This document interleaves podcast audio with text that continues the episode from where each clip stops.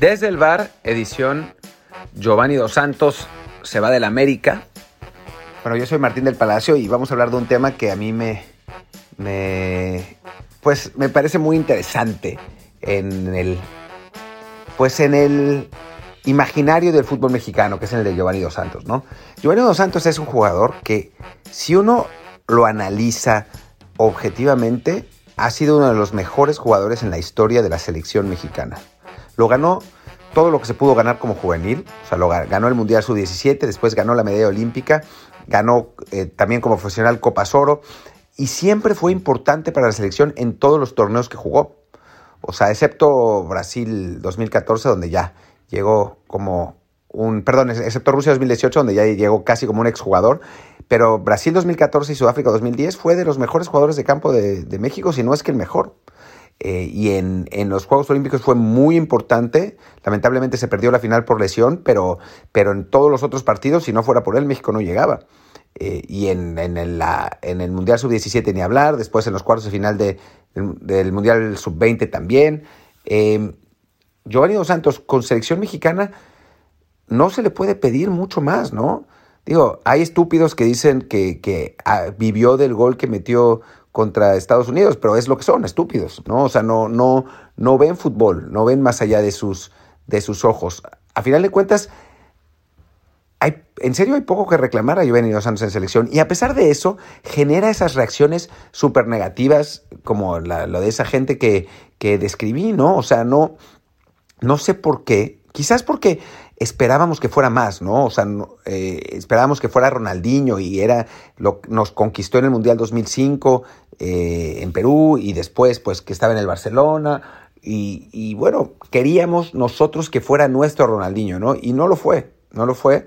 Eh, pero pues eso creo que tiene que ver más con nuestras expectativas que con la, lo que fue Giovanni Dos Santos, ¿no? O sea, a final de cuentas, él decidió en su propia vida ser lo profesional o no profesional que, que hubiera querido y con eso le alcanzó para, para ser un muy buen seleccionado mexicano. Con clubes no estuvo al nivel, esa es la realidad. Cometió un gravísimo error para mí al irse de Barcelona a Tottenham tan joven.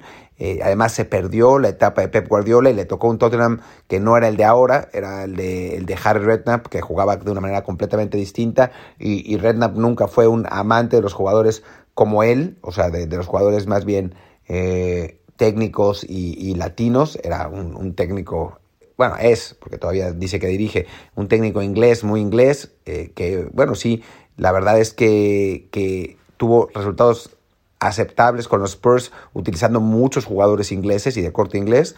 Pero bueno, yo, Gio nunca, nunca encajó ahí, ¿no? O sea, obviamente cuando se fue, se fue con Juan de Ramos, no, no esperaba que, que, que Ramos fracasara y que Redknapp llegara a los 15 partidos y se quedara años y años. Después en sus préstamos le fue bien, en Villarreal le fue bien y se, se va de Villarreal para ir a la MLS, en lo que para nosotros también fue una traición a su propio talento, ¿no? O sea, fue un, obviamente como, como jugador de club tuvo elecciones poco, poco acertadas, ¿no? Eh, y entonces eso hace que uno piense que es una lástima que su talento haya estado desperdiciado. Pero de eso a odiarlo y a generar esas, esas reacciones tan, pues tan poco maduras, ¿no? De, por parte de la afición, no es que la afición sea lo más maduro que existe, ¿no? Pero tan, con tanto odio, o sea, estaba viendo un, un tuit de Ricardo Caniño ayer hablando de, de, Giovanni Dos Santos y la gente contestaba como si, no sé, como si hubiera insultado a alguien, ¿no? Cuando en realidad estamos hablando, de nuevo, de uno, un jugador que perfectamente se puede decir que es top 5 eh, a nivel selección nacional en la historia, ¿no?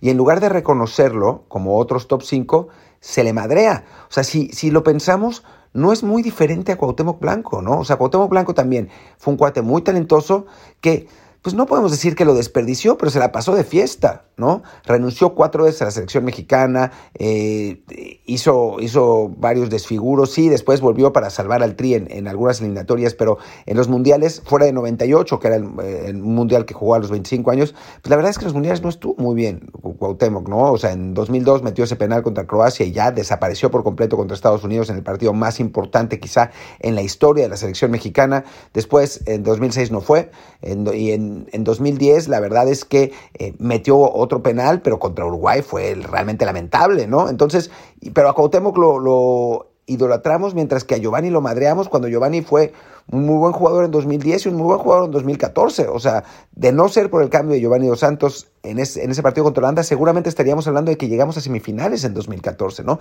Y aún así lo madreamos, lo madreamos, lo madreamos. O sea, Gio estuvo, anduvo con Belinda, Cuauhtémoc con Galilea Montijo. La verdad es que los paralelos no son pocos entre los dos, ¿no? Y que los veamos de un, con una óptica tan distinta. Vamos, hasta Gio tuvo mejor carrera en Europa que Cuauhtémoc.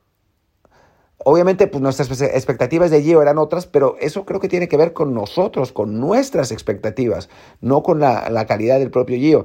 No sé, me parece que es un, tema que polariza demasiado y que en el que deberíamos ser un poco más eh, racionales al ver qué es lo que realmente logró ese jugador en selección. Y la verdad es que lo que logró fue bastante.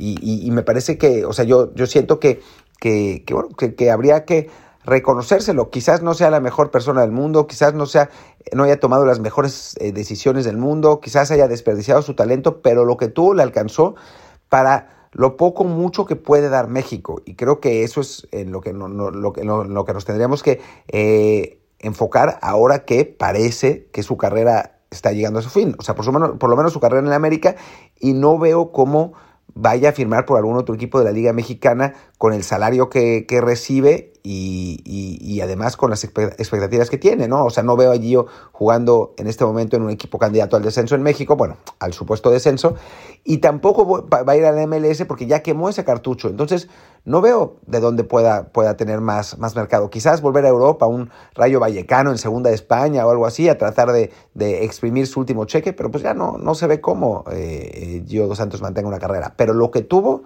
fue suficiente para ser uno de los mejores jugadores en la historia de la selección mexicana. Y por lo menos yo con eso me quedo. Todo lo demás me parece que, es paja y es, son, son nuestros sueños frustrados más que los de él, que además pues parece haberse la pasado muy bien en la vida. En fin, pues ya está. Este fue el eh, matutino de hoy en Desde el Bar. Yo soy Martín del Palacio, mi Twitter es arroba LP. Y bueno, no, no, sé si hoy vamos a tener eh, versión de Desde el Bar normal, pero sin duda en la semana sí. Y aquí vamos a estar, como siempre, con eh, Luis Herrera y con, ya saben, con todo el mundo. Muchísimas gracias y nos vemos muy, muy pronto.